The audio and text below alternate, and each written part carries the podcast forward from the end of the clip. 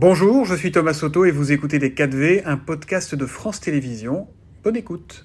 Eh bien, c'est l'heure des 4V. Thomas, vous recevez ce matin la présidente du groupe RN à l'Assemblée nationale, Marine Le Pen. Bonjour et bienvenue dans les 4V, Marine Le Pen. Hier euh, mardi aura été une nouvelle journée de manifestation qui aura moins mobilisé. Le prochain rendez-vous est d'ores et déjà fixé pour samedi prochain. Qu'est-ce que vous retenez du message de la rue ce matin? Le message de la rue, c'est celui euh, qui nous est rapporté euh, dans les circonscriptions, à savoir que l'immense majorité des Français sont opposés à cette réforme des retraites mhm. et 94% des actifs sont opposés à cette réforme des retraites. Il faut donc les entendre comme il faut entendre les grands mouvements politiques qui combattent à l'Assemblée nationale cette réforme qui est particulièrement, il faut bien dire, injuste. Le, le retrait de la réforme ou juste de la mesure d'âge de 64 ans? Si on retire la mesure d'âge de 64 ans, il n'y a plus de réforme, et c'est tant mieux, si je puis me permettre. Donc euh, oui, euh, nous souhaitons le retrait de cette euh, réforme. non seulement elle est inutile, elle est inefficace, elle est injuste, mais en plus elle tombe, il faut bien le dire, au pire moment. Voilà. Mmh. Il faut euh, rappeler que les Français sont confrontés à des difficultés euh, majeures, euh, que, le, que, le, gouvernement semble nier, puisqu'ils passent leur vie à aller sur les plateaux, dire que tout va bien, que l'économie est florissante. Enfin, les chiffres du commerce extérieur qui sont tombés hier démontrent que c'est dramatique en réalité, que la situation de l'économie française est très mauvaise. Et elle a des répercussions sur la vie quotidienne des Français. Si le gouvernement persiste, il faudra monter d'un cran, des grèves plus dures, plus nombreuses, plus massives, a dit Philippe Martinez. Vous le comprenez, vous partagez ce point de vue moi, je considère qu'il est naturel que les Français, comme ils ne sont pas entendus, euh, puissent exprimer euh, leur désaccord. Euh, si on pouvait éviter d'en arriver aux violences et au blocage, mhm. ce serait une bonne chose. Le gouvernement devrait tirer la leçon des Gilets jaunes.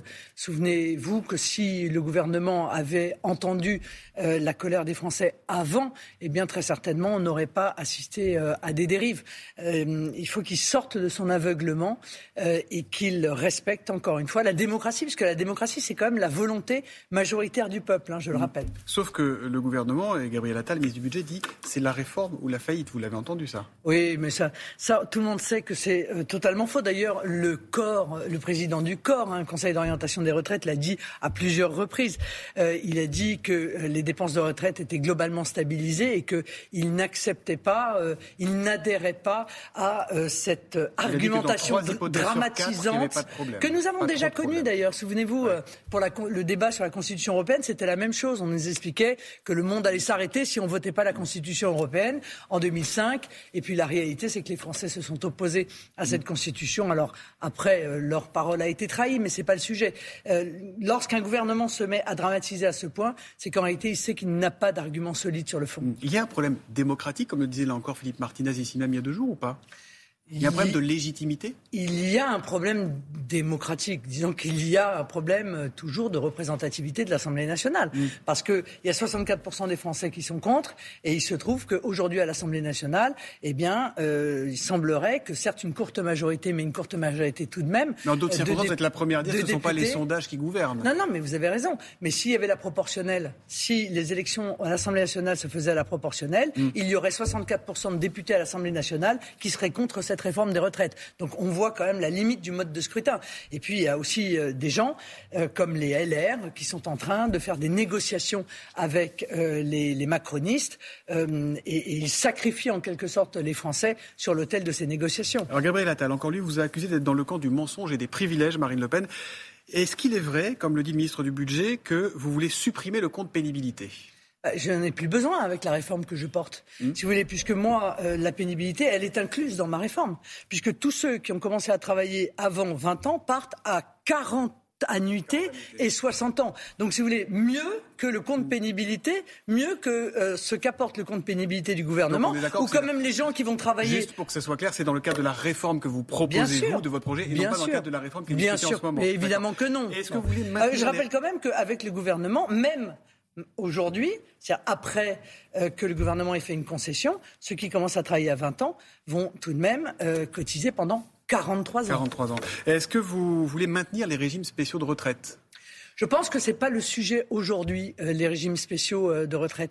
Euh, c'est pas le sujet parce qu'il y en a un certain nombre qui doivent être maintenus. Mhm. On pense aux marins pêcheurs, on pense aux militaires, on pense aux policiers. Enfin, au moment où on n'arrive plus à recruter dans la police nationale, c'est-à-dire ceux qui apportent une aide directe au quotidien des Français, on va leur expliquer que on va encore diminuer les avantages qu'on leur avait accordés. C'est pas une bonne politique au moment où nous nous parlons. Mais c'est déjà fait. Mhm. C'est déjà fait. En 2017, la, euh, le, statut des députés a été fixé euh, sur euh, le statut général. En revanche, les sénateurs ont encore quelques efforts à faire. Mhm. ce qui est sûr, c'est que vous avez beaucoup changé d'avis ces dernières années sur les retraites. Marine Le Pen, vous étiez pour les 65 ans avant non, 2017, puis pour, ah, si, c'est ce que vous disiez à l'époque, pour les 60 ans, maintenant c'est plutôt 62 ans. Vous êtes un peu dur à suivre là-dessus. Il y a des convictions, il y a de l'opportunisme électoral. Non, tota- non écoutez, c'est totalement faux. Et M. Attal d'ailleurs le sait, mais le mensonge est devenu une manière de gouverner. Mhm. la réalité, c'est que à partir du moment où j'ai pu défendre mes propres idées, j'ai été porte-parole de Jean-Marie Le Pen. Tout le monde sait que j'avais un désaccord avec Jean-Marie Le Pen sur, sur, les euh, les retraites. Tout le monde le sait, tout le monde l'a dit, tout le monde l'a écrit. lui, il était, lui, il était pour 65 ans, oui, mais j'étais sa porte-parole. Il y a un problème de loyauté.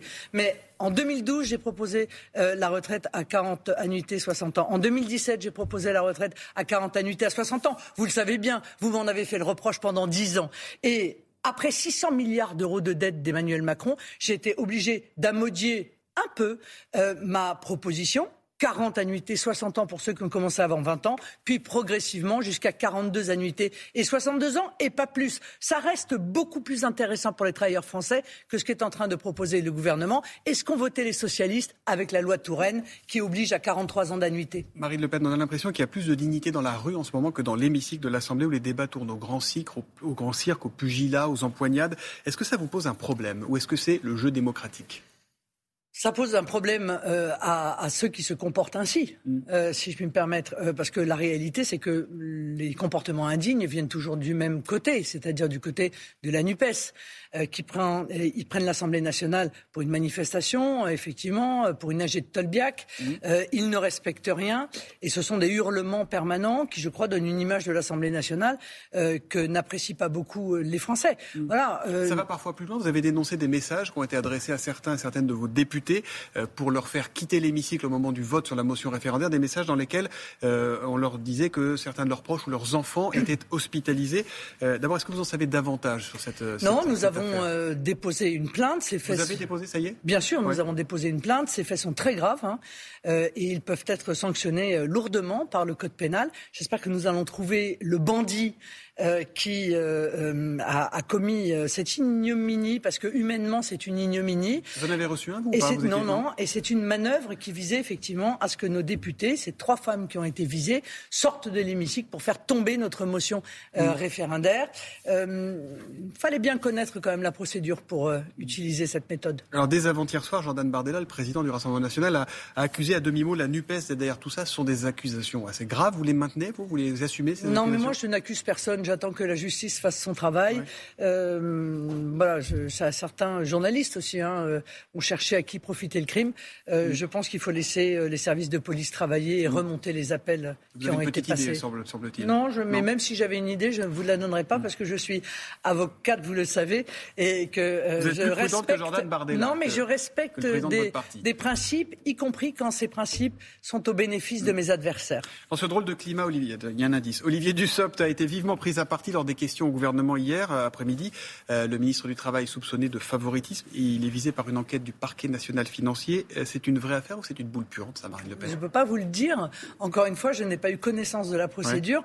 ce qui est sûr, c'est que voilà, il y a en tout cas assez d'éléments, semble-t-il, pour que cette enquête aboutisse à un renvoi devant le tribunal correctionnel. Et les faits semblent assez différents de ceux qui ont été évoqués par M. Dussopt. Mais politiquement, est-ce que ça le disqualifie pour porter la réforme? C'est jamais très bon euh, d'avoir euh, un ministre qui porte une réforme et qui est euh, dans la tourmente, mais je ne voudrais pas non plus que ce soit les, un certain nombre d'organes de, presse qui décident de la révélation, du moment de la révélation de ce type d'affaires. Je trouve ça toujours un peu désagréable. Mm. J'ai toujours un peu l'impression que l'on est instrumentalisé dans ces cas-là. Mm. Soit il y a une affaire et on aurait pu en avoir connaissance avant, mais en avoir connaissance juste comme ça en plein milieu du débat des retraites.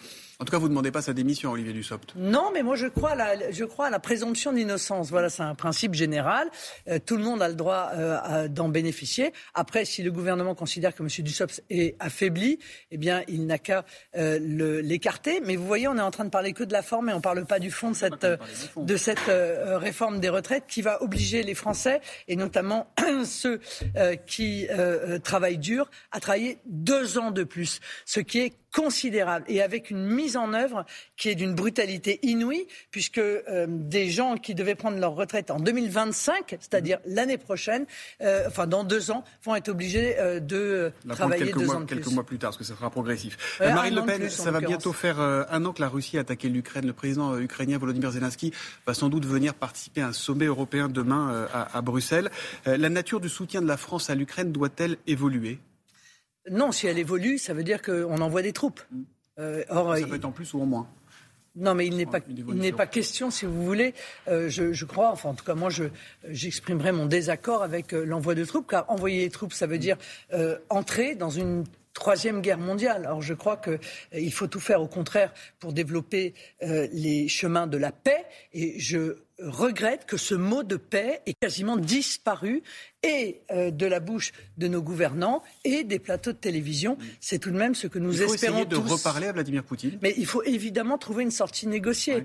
Parce que euh, si euh, l'OTAN, par exemple, entre aux côtés de l'Ukraine dans cette guerre, ce qui est à peu près une des seules chances de l'Ukraine de gagner militairement cette guerre, alors c'est la Troisième Guerre mondiale. Dernière question, est-ce qu'il faut céder à la, demande du président ukrainien Zelensky aujourd'hui de ne pas accueillir d'athlètes russes aux, aux Jeux Olympiques de Paris en 2024 Anne Hidalgo a changé d'avis sur le sujet et désormais elle dit non, pas un seul athlète russe à Paris l'an prochain. Oui, mais si on ouvre cette boîte de Pandore alors qu'on a toujours considéré que les Jeux Olympiques étaient précisément un moment euh, où on devait être euh, préservé en réalité des conflits, euh, des guerres entre les pays, alors demain, pour X ou, Y raison, car il y en a beaucoup des pays qui sont en conflit dans le monde, y compris en conflit armé, eh bien on les écartera des Jeux Olympiques. Je ne suis pas sûr que ce soit véritablement un, un bon signal. Sous drapeau russe ou sous bannière neutre?